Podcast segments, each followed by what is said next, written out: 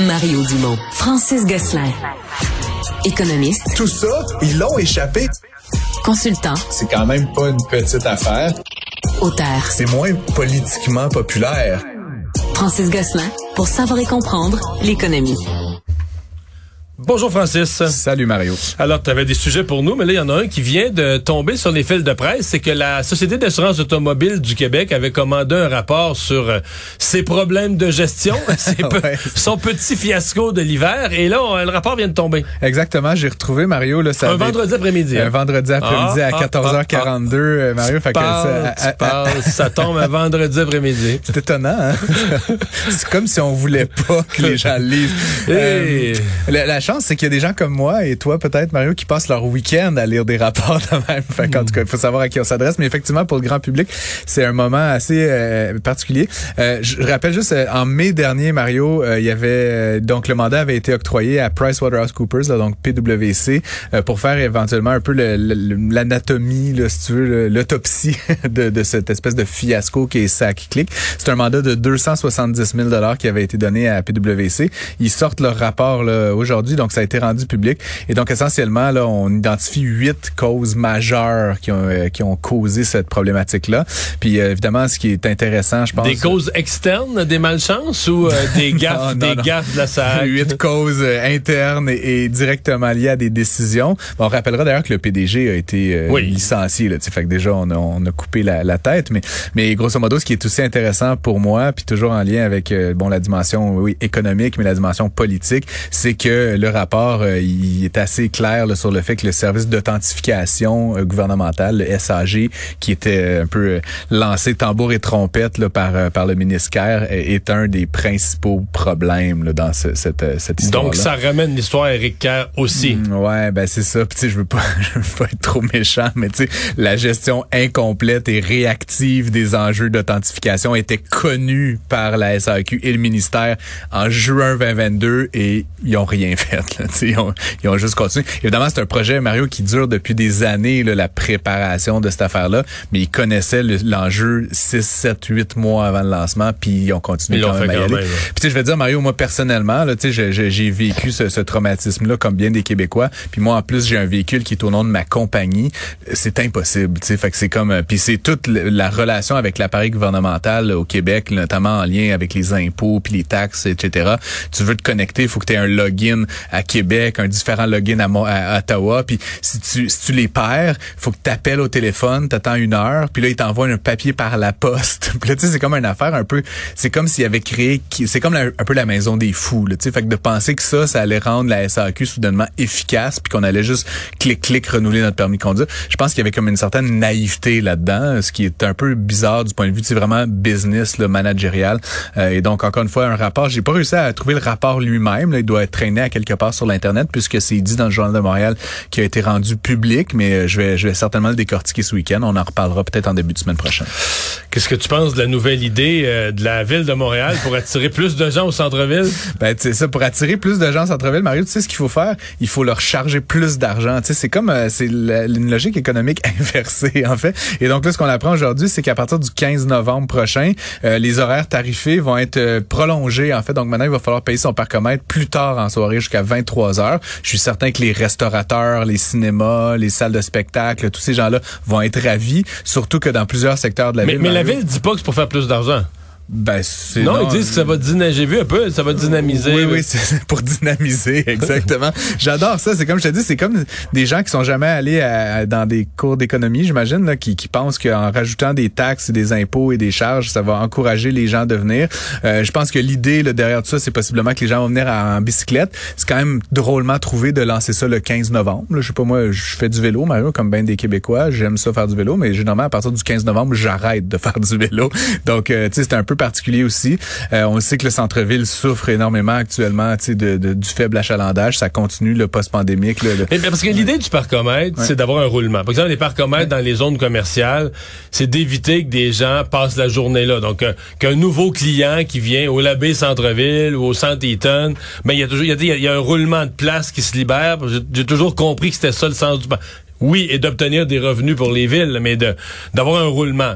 Euh, mais On là, parle de 5 millions de dollars, là, donc c'est à l'échelle du budget de la ville qui est de 6, 7 millions. Mais le rendu à 22 heures le soir, il n'y a plus non, non, c'est ça. Mais je veux dire, le, roulement à 22 heures, à 23 heures, ça n'a plus rapport. C'est pas un argument qui a 20 ça. Puis comme je te dis, Mario, je sais pas le, concrètement, je suis pas un expert S parcomètre, là, mais euh, moi, ce que mon expérience des parcomètres à Montréal, c'est que tu peux payer pour un maximum de deux heures. Donc, imagine le scénario, tu t'en vas au cinéma, tu arrives à 8 heures et quart, tu rentres dans la salle, c'est sûr que ton parcomètre va expirer. Là. Ils vont donner des tickets, ils vont, ça sonne comme une arnaque un petit peu toute cette histoire-là. Puis je comprends pas la logique derrière à ces heures-là où justement, généralement, il y a des places disponibles, tu rendu à 22 heures le soir. C'est pas comme, c'est pas un moment de fort achalandage. C'est les gens qui finissent leur souper, qui finissent leur cinéma. C'est pas le moment où les gens arrivent, c'est le moment où les gens quittent. Et donc d'essayer de capturer une coupe de millions de dollars comme ça additionnel, c'est soit euh, de la, mauvaise conscience ou soit encore une fois une nouvelle forme de, persécution de l'automobile. Puis donc ça fait en sorte encore une fois que les gens, ils font quoi? Ben ils vont au 10-30, ils vont à Laval, ils vont au ski du parking. Tu sais, je veux dire à la fin, on n'est pas dupe. Euh, c'est les mêmes films qui jouent dans ces endroits-là. Puis il y a des très bons restaurants en banlieue également. Je trouve ça particulier à l'époque où on essaie d'attirer des gens au centre-ville, de trouver toutes les façons possibles d'antagoniser les automobilistes. Premier vendredi euh, du mois, c'était euh, les chiffres sur l'emploi aujourd'hui et euh, ben stable au Canada, positif au Québec très positif au Québec, Mario. Ben, très positif, je veux dire, la, la, variation est pas significative, mais je veux dire, on reste comme dans un autre euh, univers que le reste du Canada.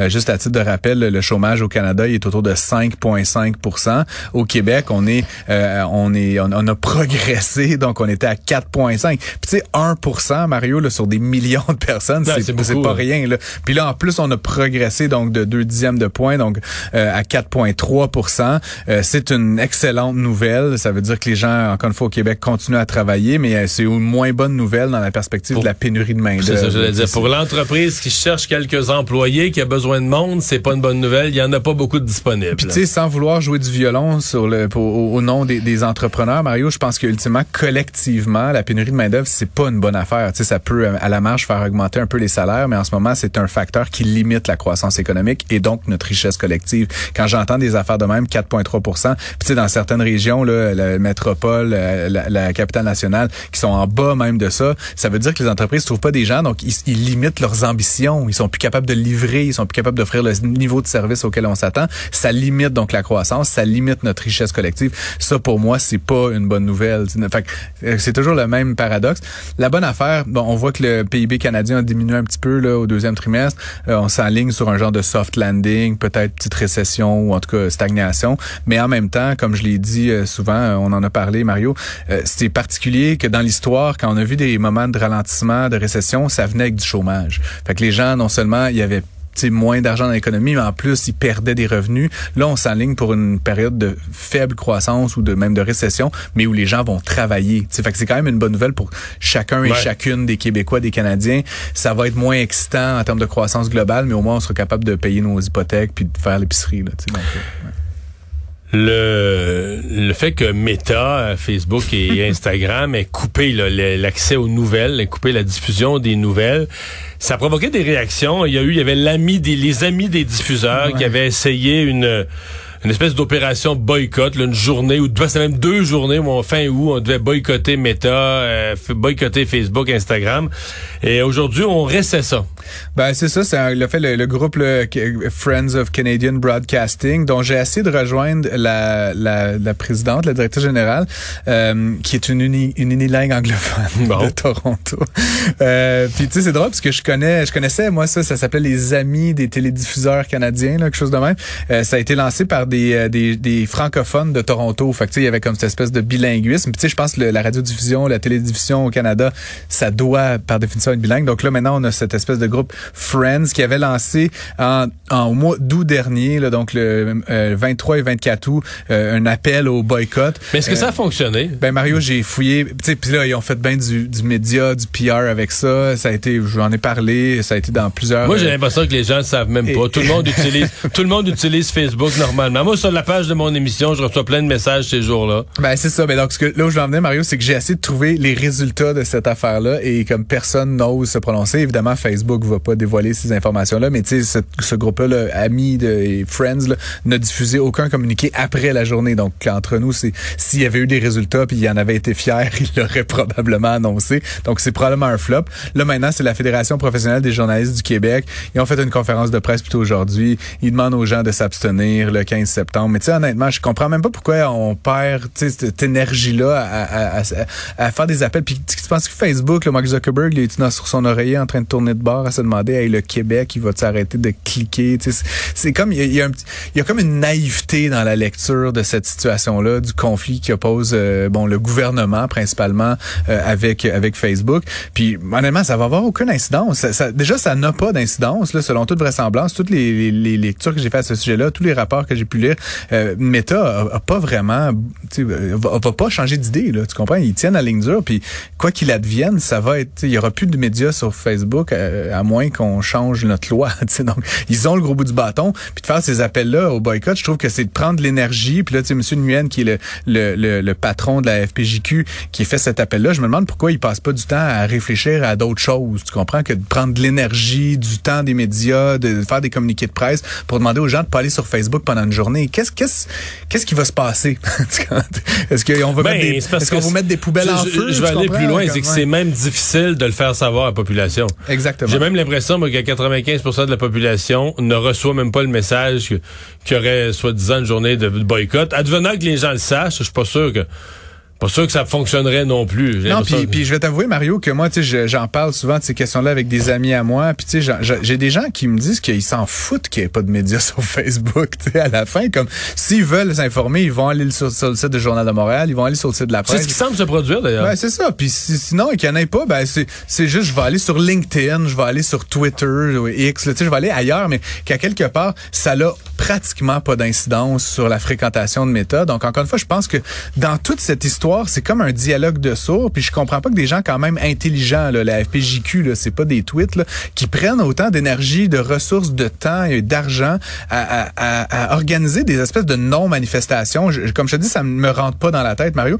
Le problème n'est pas là, et la solution non plus. Donc à un moment donné, euh, on va voir comme comment ça. Mais tu sais, là ces appels là de différents organismes, ça sonne comme une gang de, de, de troubadours là, qui essaient chacun de leur bord de tirer un, un, un bon coup, mais franchement, Mario, clairement, ça ne fonctionne pas. Puis j'ai même observé, puis je pense que tu, me dis que c'est le cas toi aussi, ces journées-là, honnêtement, des fois, on voit qu'il y a même plus d'activités sur Facebook. Ben, moi, je reçois, mettons, sur la page de mon émission LCN, je reçois autant de messages. Je sens pas qu'il y a aucune, variation. Non, non, non, même pas. Donc, trouvons d'autres façons de s'en prendre à, Facebook ou, de réfléchir à la question de la réglementation que de, Mais l'hypothèse, l'hypothèse de Facebook, à mon avis, c'est qu'ils sont rendus plus forts que les gouvernements et c'est ça qu'ils essayent de, c'est ça qu'ils essayent de prouver. Ben, plus fort que les gouvernements. Je veux dire, à quelque part, on a fait un espèce de, de game of chicken. On a joué notre main au poker beaucoup trop vite avec des mauvaises cartes. Puis Facebook a collé notre bluff. Tu sais, je veux dire, pour moi, c'était évident. Facebook emmenait du trafic sur les sites des médias. Puis éventuellement, c'est évidemment, ils sont accaparés se faisant beaucoup de la publicité. Mais ça reste que les médias, ils vivent des clics sur les sites des médias. Donc de dire, on va vous faire payer pour nous emmener du trafic. Je veux dire, dans l'esprit de l'Internet, Mario, moi qui blogue beaucoup, etc., je mets des hyperliens vers du monde. Je vais pas payer pour mettre des hyperliens dans mes articles. Tu comprends? Il y avait quelque chose d'un peu bizarre dans l'idée même de ces 18. Puis là, évidemment, d'y aller un peu. Comme je dis, je suis pas contre le fondement de cette loi-là. C'est juste de la façon que ça a été amené, genre un genre d'ultimatum à Facebook. T'as des doutes sur que ça pouvait avoir des succès. Ça n'allait jamais marcher. Mhm. Tu comprends? Fait que je suis comme, on a voulu jouer au tough guy. Puis effectivement, comme tu dis, on a mal jaugé la réaction de Facebook. Puis là, on est un peu pris avec cette patate chaude-là. Tu sais, j'ai bien hâte de voir ce que la ministre va, en faire. Apparemment, ils sont assis avec Meta à la table de négociation. en discussion euh, avec eux. C'est prendre un café, c'est pas avoir des discussions. Merci. Je t'en prie. Bye bye, bonne fin de semaine. Bonne fin de semaine.